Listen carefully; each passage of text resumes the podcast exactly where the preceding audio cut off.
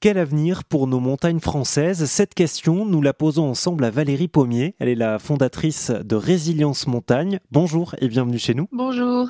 Valérie, on va partir d'un constat, c'est qu'aujourd'hui la montagne n'est plus ce qu'elle était il y a encore même dix ans.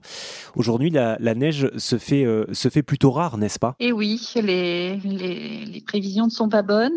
La neige est de plus en plus rare.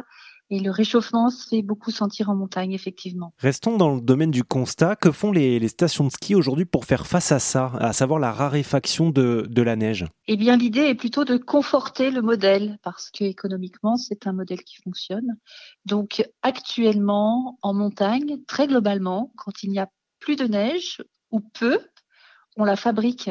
Même, euh, même l'hiver dernier, on a vu qu'il y avait eu pas mal de chutes de neige, hein, notamment sur les, Pyrénées et les Alpes. Euh, quelle est la, part de neige, on va dire, réelle et, la neige produite artificiellement aujourd'hui? Est-ce qu'on le sait, ça? Oui, on sait à peu près. Actuellement, euh, on peut dire que les domaines skiables français, dans leur globalité, sont, ont un taux de couverture en neige artificielle un peu moins de 40%.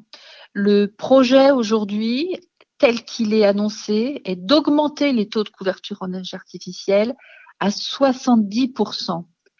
Alors, parce qu'on sait effectivement que le réchauffement climatique en montagne est deux fois plus rapide que la moyenne planétaire. Hein, c'est un constat.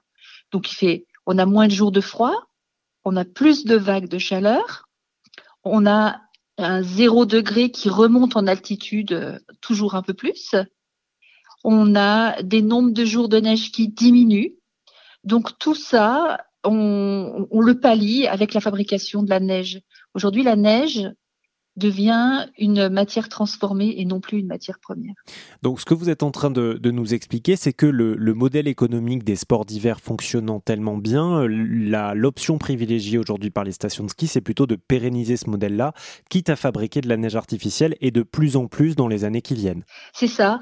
Euh, en fait, on, pourrait dire que effectivement la neige tombe en moins, on essaie d'adapter le modèle ou on essaie de, de dire qu'on qu'on amorce ce fameux mot de transition dont on entend beaucoup parler. Mais le modèle économique des stations de ski en France, c'est, on va dire, grosso modo, ce sont des chiffres domaine skiable de France. On parle de 9 milliards d'argent, ce qui est beaucoup. Euh, donc, en fait, on n'arrive pas à enclencher cette transition et de se dire euh, la neige tombe moins, on essaie d'adapter les territoires. Donc, on fabrique la neige et on va tenter d'en fabriquer de plus en plus. Aujourd'hui, d'augmenter les taux de couverture en neige artificielle à 70%, c'est, c'est près de 30 points supplémentaires par rapport à la moyenne nationale actuelle. C'est énorme parce qu'on a une ressource en eau qui est contrainte, parce qu'il faut de l'énergie beaucoup, qui devient chère, et puis parce qu'il il faut du froid pour fabriquer de la neige et il fait moins froid. Hmm. Donc on comprend bien euh, l'impératif des, stations de ski, euh, on comprend bien aussi qu'elles veuillent euh, garder leur modèle économique, néanmoins ça devient de plus en plus coûteux au plan de l'énergie, de l'environnement, de, produire de, la neige artificielle. Pour qu'on se rende bien compte, ça concerne qui aujourd'hui le ski? C'est quel type de clientèle? On a un chiffre qui, existe et qui est aussi une source de skiable de France. Hein. Euh, on dit que 7% des Français skient aujourd'hui. 7% des Français skient, sachant qu'on a euh, une clientèle qui est de plus en plus lointaine parce que tous ces investissements qui consistent à conforter le modèle du ski nécessitent des investissements lourds dans des infrastructures lourdes et très coûteuses. Donc, on imagine bien que pour amortir ces infrastructures, euh, il faut effectivement euh, monter les prix, on dit. Donc un forfait aujourd'hui, quand on paye 50 euros, on a une part non négligeable dans, ces, dans, dans, dans ces 50 euros qui, qui est destinée à la neige artificielle et aux infrastructures.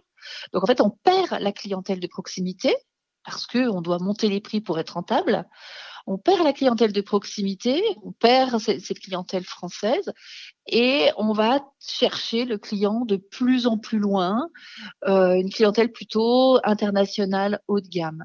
Parce qu'aussi, aujourd'hui, de se loger en montagne pour les vacances coûte très cher. Donc les Français et la clientèle de proximité ne, ne peut plus s'offrir ce, ce modèle-là.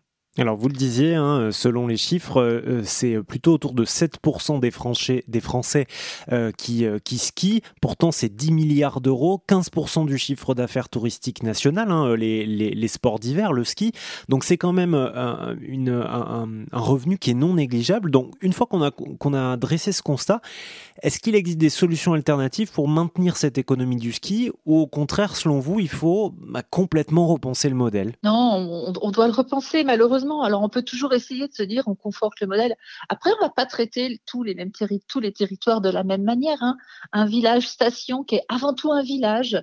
Je pense à la vallée des Aravis, au Gifre, au Beaufortin. On a plutôt des villages plutôt que des stations à la base. Hein. Nous l'oublions jamais que notre montagne, c'est d'abord des villages avant des stations avec des, habitants qui, vivent à l'année.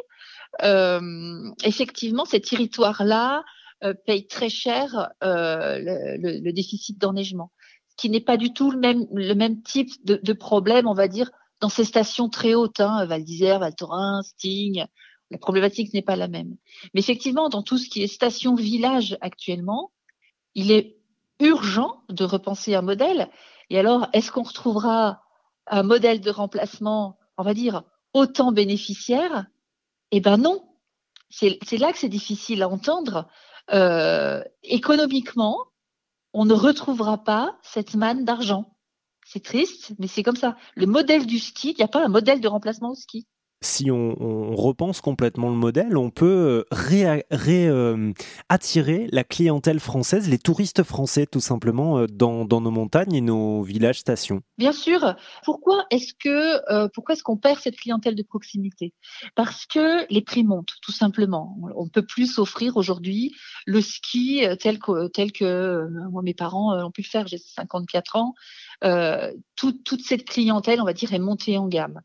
Alors aujourd'hui, pour, retrouver cette clientèle de proximité, il faudrait déjà stopper la montée des prix. Qu'est-ce qui fait qu'un logement à la montagne est très cher? Parce que le foncier est très cher. Donc si on, effectue au niveau, au niveau de l'État, ça va passer par nos députés, une régulation du prix du foncier, alors on va réussir à avoir des logements eh bien, qui seraient euh, bien plus abordables pour tous. Déjà, c'est le premier point. Quand on peut pas se loger en montagne, on peut, on peut, on peut même pas la consommer, on peut même pas dire on va chercher un forfait, on peut même pas aller s'acheter une nuit en fait. Donc pour récupérer cette clientèle, effectivement, il va falloir une régulation du foncier pour avoir des logements abordables. Des logements, il y en a. On a 3 400 000 lits environ en station aujourd'hui. La moitié de ces 3 millions et quelques lits ne sont occupés que on va dire moins de trois semaines par an, ce qu'on appelle les lits froids. Donc on a la moitié du parc touristique en montagne qui, est, qui est inoccupé. Pourquoi est-ce qu'on n'essaie pas de, de, dire que on pourrait euh, inciter fiscalement euh, l'achat de ces vieux logements, inciter fiscalement la rénovation énergétique de ces logements qui sont petits, mais qui correspondent aujourd'hui à une demande, vu qu'on a moins de pouvoir d'achat? Et tout ça n'est pas mis en place. On préfère construire des logements toujours plus haut de gamme, et donc, on perd toujours plus cette clientèle française. Merci Valérie Pommier pour votre éclairage. Je rappelle que vous êtes la fondatrice de Résilience Montagne. Plus d'infos sur rzn.fr.